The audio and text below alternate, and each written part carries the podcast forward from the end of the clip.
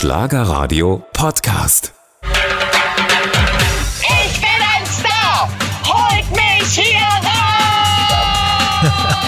Heute geht's ins Dschungelcamp. Immer im Januar startet die Show bei RTL und zieht Millionen vor den Fernseher. Wir schauen heute hinter die Kulissen mit einem, der dabei war. Herzlich willkommen, Julian FM Stöckel. Hallo, lieber Oliver, schön, dass ich hier sein darf. Vor zehn Jahren warst du im australischen Camp mit dabei, bist Neunter geworden. War das Dschungelcamp ein Popularitätsbooster? Also es ist ja so, dass in den letzten Jahren man ja gemerkt hat, dass es viele äh, Kandidaten gab, die Dschungelkönig geworden sind, aber aus deren Karriere quasi keine große, ich sag mal, kein großer Anschub dann passierte.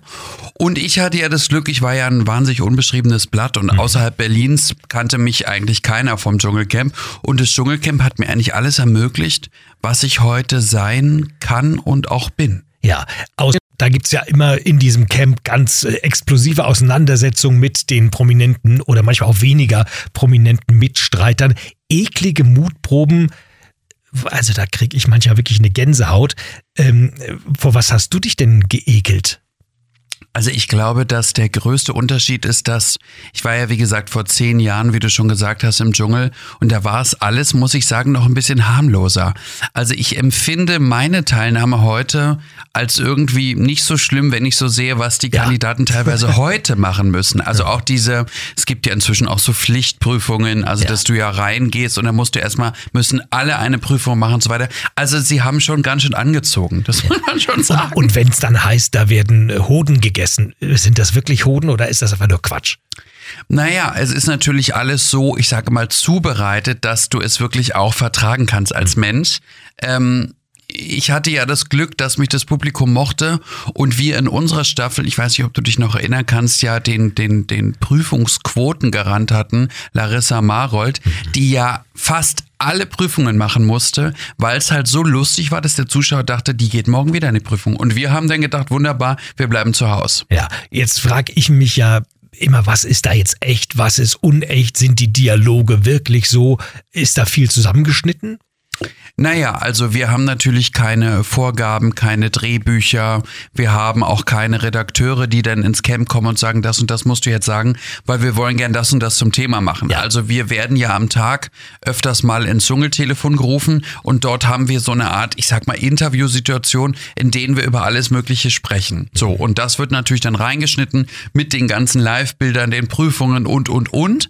Ähm, aber alles das, was du siehst, ist echt. Und, ähm, und die Streits auch. Mhm. Oder kommt, also es kommt keiner und zündelt ein bisschen. Nein, es kommt keiner und zündelt, weil du, du darfst einzig vergessen, die ersten drei Tage ist das ja alles sehr lustig und ja. ach, es ist ja so toll. Wie eine große Reise, wie ein Ausflug mit, mhm. mit Mitschülern und so. Und dann irgendwann fangen ja an, diese Animositäten zu kommen. Der lässt immer sein Handtuch liegen da ist immer die Klorolle weg, da ist ja, das und das. Oder ich sag mal, das kleine, die kleine Azuba, in der wir uns gewaschen haben und, und Zähne geputzt haben, mhm. da ist wieder Zahnbrust, äh, Zahnpasta-Reste drin. Also die Alltagsthemen, wenn man in einer WG so leben muss. Und das kommt dann irgendwann und das führt natürlich dann irgendwann umso weiter und umso länger du drin bist zu ja. Schwierigkeiten. Gibt es ein Erfolgsrezept nach dem Motto, so kann ich mich davor schützen, dass ich nicht rausgewählt werde? Eigentlich nicht. Also mein, mein bester Tipp eigentlich an alle Kandidaten in dieser Staffel ist eigentlich, dass man authentisch bleibt. Also dass du auch bei dir bleibst und ich sag mal, mein Geheimrezept war so ein bisschen, mich aus all diesen Belanglosigkeiten ja. herauszuhalten. Und dass okay. du, wenn du etwas sagen musst oder das Gefühl hast, du musst etwas sagen, dann sagst du. Und wenn du das Gefühl hast, es ist so belanglos, dass man nicht drüber sprechen muss, dann lass es lieber. Ja. In diesem Jahr die 17. Staffel mit zwölf Teilnehmern, unter anderem Cora Schumacher, Frau von, ehemalige Frau von Ralf, David äh, Odonko, auch mal Fußballer gewesen, Felix von Jascherow, Schauspieler und Heinz Hönig. Bist du zufrieden mit den Kandidaten? Also ich finde, dass ähm, wir viele gute Leute in diesem Jahr dabei haben.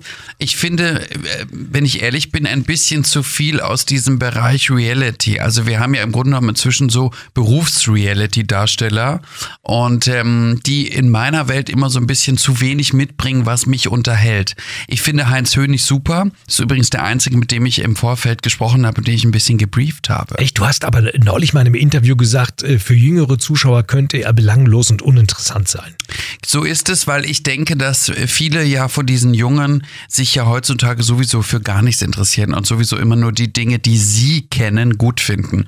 Und da fällt ja oft so ein Satz wie, das war nicht meine Zeit, aber Mozart war auch nicht unsere Zeit und trotzdem kennen wir ihn. Also ich glaube, dass Heinz ähm, gute Chancen hat, das Camp so ein bisschen von unten aufzuwühlen und ich hoffe auch, dass er es macht. Ja, wer könnte die Dschungelzicke werden?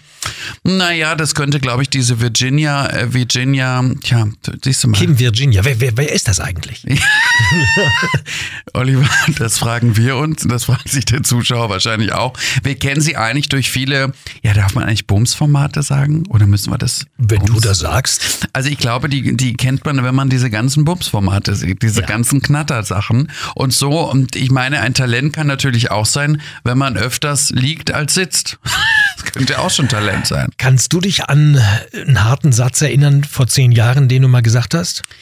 Äh, ich glaube, einer der legendärsten Sätze, die ich in meiner Staffel gesagt hat, bei diesen ganzen, warte mal, lass mich überlegen, bei diesen ganzen Schrottpromis, die hier sind, kann man nicht in Ruhe mal fünf Minuten kacken. Ja. Das, glaube ich, ist der Satz gewesen. Der ist, der ist legendär geworden und der hier war auch nicht unbekannt. Das ist hier die Betty Ford Klinik Deluxe für richtige abgefickte Promis, die dann hier im Trash-Dschungel ablecken können. Aber sowas würdest du heute nicht mehr sagen, oder? Ich meine, da zehn Jahre jünger, da warst du, äh, Ahnung, 26. sechs- 26, ja. 26 und, und du darfst auch nicht vergessen, Oliver, es war halt, wie gesagt, mein erstes großes Fernsehformat. Mhm. Ich habe über die Wirkung meiner eigenen Worte absolut nicht nachgedacht. Ich habe das so gemacht, wie ich das für richtig hielt Ja. und wie ich es auch vielleicht entre nous unter Freunden gesagt Und, hätte. deshalb haben die dich auch so schnell rausgewählt. das kann auch sein. Du warst der Dritte, der gehen musste. So ist es. Ich glaube auch, das lag in dieser Zeit daran, auch dass wir ja gar keine, das kann man sich ja heute gar nicht mehr vorstellen, wir hatten ja gar keine Social Media Welt. Wir hatten Facebook und alles andere gab's nicht und ich hatte halt keine Fanbase, die ich mitbrachte. Und dadurch ist natürlich schon rein rechnerisch gesehen die Wahrscheinlichkeit sehr hoch, dass ich nicht lange drin bleibe. Blieb. In diesem Jahr gibt es dein Public Viewing wieder zum So es. Start. Wo trefft ihr euch? Mit wem? Also es ist ja so, ich habe irgendwann angefangen, immer jedes Jahr ein Public Viewing zu machen. Die sind dann in den letzten Jahren sehr gewachsen und dieses Jahr mache ich es mit 200 geladenen Gästen und Presseleuten im Pullman Schweizer Hof in der Budapester Straße. In Berlin, genau. Ja. Und wer ist dabei, den man kennt? Also es gibt, kommen insgesamt 22 ehemalige Dschungelstars aller möglicher Couleur. Maren Gilzer auch. Nee, Maren Gilzer kann leider. Ja. Maren Gilzer kann leider nicht. Ähm, es kommt aber Jasmin Herren, Michaela Schäfer, Dolly Basta, Kader Loth, Matthias Manjapane, Toni Trips, Raoul Richter. Also die deutschen Topstars. Die deutschen Topstars, Bea Fiedler. Und ähm, es wird auf jeden Fall eine sehr lustige Runde. Und ähm, ja, es, es ist legendär geworden und es macht mir wahnsinnig Spaß, es immer zu organisieren. Erzähl uns von deinen Erfahrungen 2014. Du bist als Dritter rausgeflogen. Vielleicht hast du ja ein Glück heutzutage. Das heißt das auch, dass du die wirklichen Anstrengungen im Camp eigentlich gar nicht erlebt hast? Also man, ähm, es ist ja so, es wird ja sowieso immer erst ab Woche zwei rausgewählt und deswegen war ich ja insgesamt elf Tage da. Und ich sag mal, die ersten ähm, anderthalb, zwei, drei Tage ist alles lustig und haha und wir haben so viel Spaß und huhu. Und dann geht's los mit, mit den Ko- Konflikten. Ne? So ist es. Dann kommen die Konflikte, dann kommen die, ich sag mal, die, die, die Petitessen und Animositäten des jeweils anderen. Und ähm, dann wurde es halt anstrengend. Und ich hatte das Glück, als ich rausgewählt worden bin, war am nächsten, wäre am nächsten Tag der Tag gewesen, an dem die Kandidaten sich untereinander immer wählen müssen. Das wiederum ja immer besonders schlimm eigentlich ist, weil ja dann es immer dazu führt, wie nach dem Motto, du hast gar nichts gemacht. Und die hat auch nichts gemacht und so. Und da wird's dann eigentlich immer besonders anstrengend. Also ich war ganz froh. Wenn ihr nach Australien reist, dort ankommt, da geht's ja für die Kandidaten erstmal in ein Luxushotel. Da bleibt ihr wie lange? Also als wir äh, in meiner Staffel war das noch so, wir sind ja alle zusammengeflogen. Das wurde ja irgendwann abgeschafft, damit man sich im Vorfeld nicht besprechen kann, unterhalb innerhalb der Kandidaten. Und ähm, wir sind auch relativ kurzfristig immer geflogen. Jetzt ist es ja so, die Kandidaten fliegen ja zehn Tage vorher hin. So, jetzt haben wir natürlich Corona. Das heißt, man hat da Urlaub erstmal So ist es. Also die sind natürlich, ich weiß gar nicht, also ich glaube im letzten Jahr gab es ja noch fünf Tage Quarantäne, falls irgendwer krank ist oder krank wird. Ähm, sie sind jetzt noch in einem Hotel untergebracht, damit sie sich nicht treffen. Und dann ist ja erst ab dem Moment, wo sie aus dem Dschungelcamp ausziehen, treffen sie sich in dem ehemaligen Versace Hotel, mhm. was ja nicht mehr Versace Hotel ist. Jetzt heißt es, glaube ich, Gold Coast ja, Imperial ja. oder so. Und wie viel, also wenn man ein paar Tage vorher da ist, ein ganz normales Leben. Ja, man, man, man, man isst schön, man liegt in der Sonne, genießt die Zeit und bereitet sich mental dann auf die 14 Tage Dschungelcamp vor. Genau, also wir haben natürlich da keine Vor, also als wir das hatten, so auch nicht. Ich glaube, und in diesem Jahr ist es genauso. Die Kandidaten haben natürlich im Vorfeld keine Vorgaben nach dem Motto, bereite dich jetzt ja. mal vor oder fang jetzt mal eine Diät an oder so. Das kannst du machen, wie du möchtest. Und wenn du raus bist, mhm. also du warst ja ziemlich schnell draußen, mhm. Verbringst du deine Zeit im Hotel. Bekommst du eigentlich noch mit, was dann im Dschungelcamp tatsächlich passiert? Naja, wir sind ja von RTL, ähm, ich sag mal, verpflichtet, beziehungsweise sie wünschen es sich, dass wir jeden Tag dann die, die aktuelle Folge sehen, weil natürlich das nicht so aussieht, dass wir da den ganzen Tag Urlaub machen, sondern es fängt dann an, wir gucken die Sendung, die geht ja dann schon mal ein bis zwei Stunden. Danach bist du dann äh, zu Interviews. Podcast, ja. Schalten, äh, Livestream und so weiter. Und dann bist du irgendwann erst mittags fertig und dann am Nachmittag beginnen ja wieder Interviews. Sowohl für die aussteigenden Kandidaten als auch für deren Begleitpersonen. Jetzt ist ja viel, was man von euch sieht beim Dschungelcamp, aufgezeichnet. Das heißt, die Dinge, die da passieren, wir haben, Australien ist dann wahrscheinlich äh, helle äh, Tag. So ist da es. Ist, da, ist, da ist keine Nacht, genau. Genau, bei das, uns ist morgens, wenn, ja. wenn die Sendung anfängt, ja. ist bei uns so fünf, sechs ja. ungefähr. Das heißt, die Anmoderation ist vielleicht live, aber vieles ist dann aufgezeichnet. Ja, muss ja, weil du kannst ja quasi aus 24 Stunden, die ein Tag äh, lang ist, quasi nicht die 24 Stunden reinnehmen. Ja. Und du musst es ja auch, ich sag mal, so pointiert präsentieren, dass der Zuschauer sich unterhalten fühlt. Also schaut man natürlich, was am lustigsten ist und was am Ende dann für den Zuschauer quasi am Tag dann passiert ist. Und das wird ja dann auch noch humoristisch aufgearbeitet von Sonja und Daniel, wollte ich gerade sagen, Sonja und Jan. Ja. Was ist für dich äh, die Erklärung, dass das Format so erfolgreich ist über so viele Jahre? Jahre, 17. Staffel, Millionen gucken zu. Also wir haben ja, genau, es ist die 17. Staffel, aber insgesamt ist es ja dieses Jahr sogar auch ein Jubiläum, weil es ist ja 20 Jahre alt geworden, das Dschungelcamp, denn die erste Staffel war ja schon 2004. Und ähm, dann gab es ja mal eine Pause. Deswegen ist es 17. Staffel, aber 20 Jahre. Und ich glaube, es liegt in erster Linie daran, dass der Zuschauer Lust hat am Scheitern. Und es ist natürlich irgendwann so, dass nicht alle Kandidaten, viele, viele Kandidaten sind ja mit sehr viel gewinnbringender Energie, mit sehr viel Unterhaltung, mit Charme wieder rausgegangen. Viele sind ja auch als gescheiterte Person wieder rausgegangen, sind teilweise vielleicht auch als Gescheiterte reingegangen. Und ähm, der Zuschauer auf dem heimischen Sofa amüsiert sich natürlich, wenn er die Leute leiden sieht, ohne selbst daran teilnehmen zu müssen. Weil ich sag mal so, ich habe ja im 2023 den Podcast vom Dschungelcamp moderiert aus, aus ähm, Australien und habe dann im Zuge dessen auch eine Prüfung machen müssen und habe dann erstmal gemerkt, wenn du dann dort bist und so eine Prüfung machen musst, das kannst du dir nicht vom heimischen Sofa vorstellen, mhm. wie schlimm das eigentlich ist. Also von daher, ich glaube, der Zuschauer liebt das Leid der Stars. Deine Mama hat mit diesem ganzen Showbiz und so weiter überhaupt nichts zu tun. Die arbeitet in der Politik, glaube ich. Genau. Sie hat, äh, also sie war ganz eins war sie äh, Immobilienmaklerin, dann ist sie gewechselt in den Bundestag, wo sie 20 Jahre ja. als Büroleiterin gearbeitet von allen möglichen sehr berühmten und, und auch weniger berühmten Politikern, ist aber jetzt in der wohlverdienten Rente und freut sich daran eigentlich sehr. Was hat Mama gesagt, als sie dich vor zehn Jahren im Dschungelcamp gesehen hat? Also meine Mutter hatte, glaube ich, mehr Angst um, um mich, dass ich in Dschungelcamp gehe, als ich selbst einordnen konnte, was das überhaupt für mich bedeuten kann. Sie hat natürlich auch immer Dschungelcamp gesehen und wusste, dass natürlich da Karrieren entstehen können, aber auch zerstört werden könnten. Ähm, deswegen, ich glaube, sie hatte mehr Sorgen um mich, als ich um meine eigene Teilnahme hatte. Ja, wie, wie kamst du überhaupt ins Dschungelcamp? Das, das habe ich mich ja oft gefragt, weil wenn man sich anguckt, was du gemacht hast, äh, Assistent der Geschäftsführung in verschiedenen Agenturen, Komparse, beim Film, Schauspieler in verschiedenen Serien. Dann warst du mal so Designer, Schmuckobjekte, so äh, Kleidung entworfen. Und dann ähm, gab es auch mal so ein Fashion Night Cocktail 2010 bei der Fashion Night. Und ich frage mich ja, wer bringt den Mann denn dann ins Dschungel? Camp. Also ich war bei ich war bei Freunden, das war schon im Jahr 2013 und Ja. plötzlich klingelte äh, mein Telefon und auf der anderen Leitung sagte jemand zu mir, ja, mein Name ist Pamela Müller von ITV, das ist ja die, die Produktionsfirma, die Dschungelcamp macht. Wir würden Sie gerne fürs Dschungelcamp 2014 fragen. Und ich war im Grunde genommen selbst so irritiert darüber, dass ich gesagt habe, das kann gar, gar nicht sein, weil mich kennt außerhalb Berlins keiner und habe aufgelegt. Ja. Dann rief sie wieder an und dann habe ich erstmal gemerkt, okay, das scheint irgendwie doch ernsthaft zu sein und ich hatte ja wahnsinnige Ambitionen. Ich wollte, ich habe mich ja bei Arte gesehen und ähm, bis ich dann merkte, dass irgendwann äh, äh, RTL das immer ernsthafter mir anbot und ich dann irgendwie dachte, okay, ist ja eigentlich nicht schlecht. Und es gab damals einen, einen legendären, ich glaube, es war ein Telefonat sogar, ein legendäres Gespräch mit dem Produzenten. Und dann habe ich zu dem gesagt, aber warum haben Sie mich eigentlich gefragt?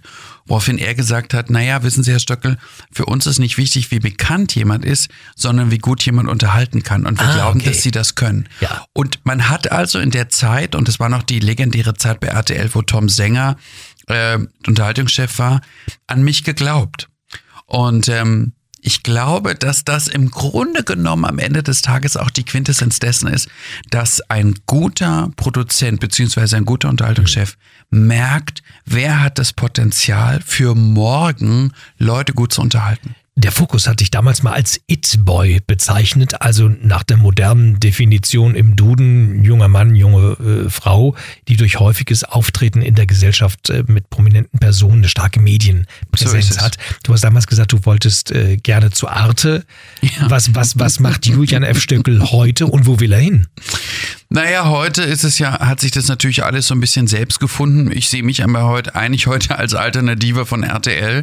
Es war ja damals so, dass ähm, als ich gesagt habe, ich bin It Girl, beziehungsweise die Presse schrieb, ich bin It Boy, was eigentlich Wurst ist, ob so oder so, war ja mein Vorbild immer Paris Hilton, die mal gefragt worden ist, äh, aufgrund dessen, na, was machen Sie eigentlich beruflich? Sagt sie, ich beherrsche die Kunst des Dabeiseins. Und das fand ich irgendwie, das hat mir sehr gefallen. ist super, ja. Das hat mir sehr gefallen, habe ich gesagt, das will ich auch für mich Ja. äh, haben. Und ähm, es kam eigentlich dann so, dass immer Produzenten, ich sag mal, zu mir gekommen sind, Ja. mir Ideen vorgeschlagen haben, sagen, wir können es doch das moderieren, du willst nicht das machen, das. Und so ist es dann geworden, dass ich quasi heute, ich würde sagen, wenn man mich jetzt fragen würde, was machst du heute beruflich? Ja, ich bin Entertainer und unterhalte und das habe das Glück, moderieren zu dürfen, was mir wahnsinnig viel Spaß macht. Und alles andere sind eigentlich Geschenke, die mir zu, Ja. zuteil werden. und beherrscht die Kunst des Dabeiseins. Faszination Dschungelcamp, wir haben ja vorhin schon darüber gesprochen. Es geht so ein bisschen um diesen Voyeurismus, zu gucken, wie, wie fetzen die sich, wer, wer kann und wahrscheinlich auch um das Gefühl, ein Glück, dass ich die Scheiße nicht essen muss. Ja, und, und inzwischen ist es auch so, also wenn ich mir jetzt vorstellen würde, ähm, ich müsste noch mal hin, würde mich das eigentlich ein bisschen unruhig machen. Also es ist ja so, RTL hatte ja im, Mitte des letzten Jahres gesagt, sie wollen auch eine Sonderausgabe zum großen Jubiläum im Sommer machen. Und ich bin dafür angefragt worden und habe eigentlich lapidabel erstmal gesagt, ja.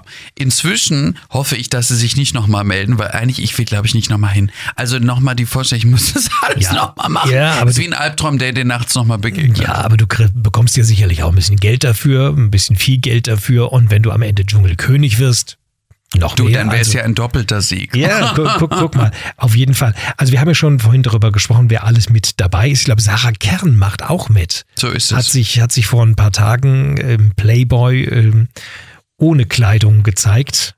Ja, warum, ich frage mich immer, warum machen Menschen sowas? Ja, ist das äh, Selbstdarstellungsdrang oder? Ich glaube, dass ähm, der Playboy sich irgendwann so ein bisschen auf die Fahnen geschrieben hat, dass sie immer einen der aktuellen Damen, sind ja bisher immer Damen gewesen, äh, des Dschungelcamps dann auch im Playboy äh, präsentieren wollen. Also in erster Linie denke ich mir, ist das ja erstmal ein Job, so der auch gut bezahlt wird und ähm, ich denke, das ist für, für, ich sag mal, jeweils meistens ja immer nur eine Dame aus dem Dschungelcamp Ja. immer auch ein gutes Ventil, um so ein bisschen neben dem Dschungelcamp her auch so ein bisschen noch mehr, ich sag mal, Aufmerksamkeit und Öffentlichkeitsarbeit zu generieren.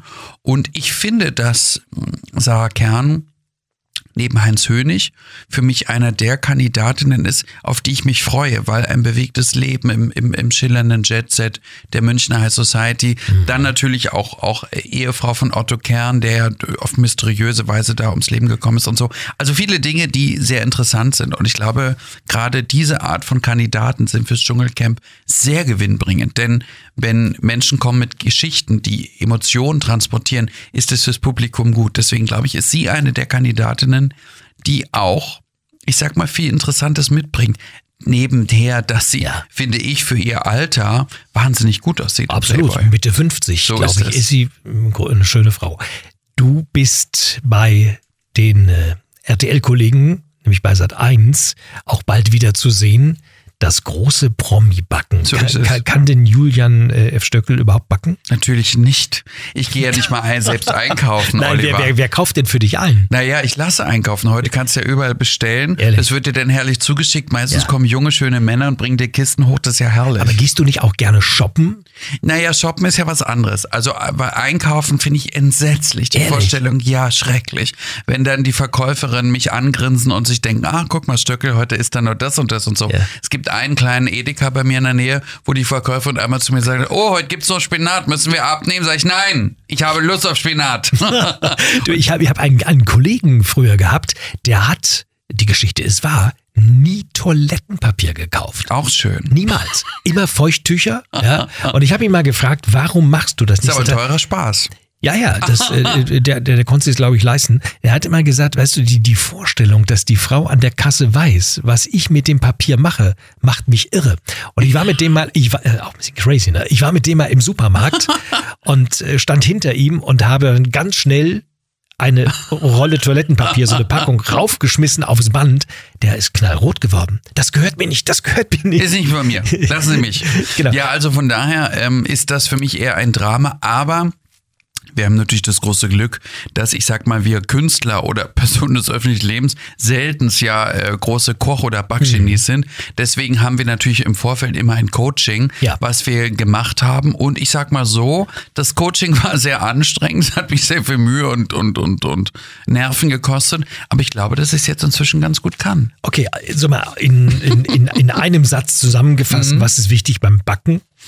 Also in erster Linie der beste Tipp ist eigentlich, sich absolut an das Rezept halten zu müssen. Denn wenn du irgendwelche eigenen Wege gehst, von denen du glaubst, dass so oder so eine Torte besser schmeckt oder ja. besser funktionieren könnte, ist das ganz falsch. Auf gar keinen Fall. Behalte dich ans Rezept. Beim Kochen kannst du ja kreativ sein, wie du willst. Beim Backen solltest du dich immer vor allen Dingen auch an die Mengenangaben halten. Ein Kochen geht schneller daneben, als du gucken kannst.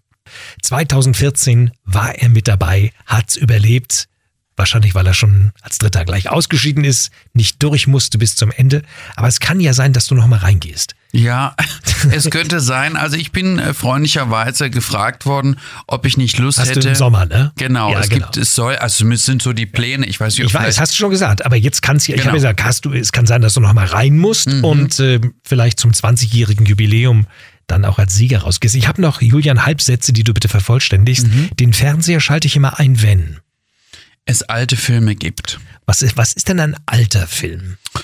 Also ich bin ja ein bisschen eigenartig. Ich gucke ja nur Filme meistens der 60er. Das ist so die Zeit, die mir am besten mhm. gefällt. So in Richtung Black Edwards, Billy Wilder. Das sind so die Sachen, die ich sehr gerne gucke. Ein, zwei, drei. Toller Film Zum von, Beispiel. Von, von, von Billy Wilder. So ist es. Meine größte Niederlage.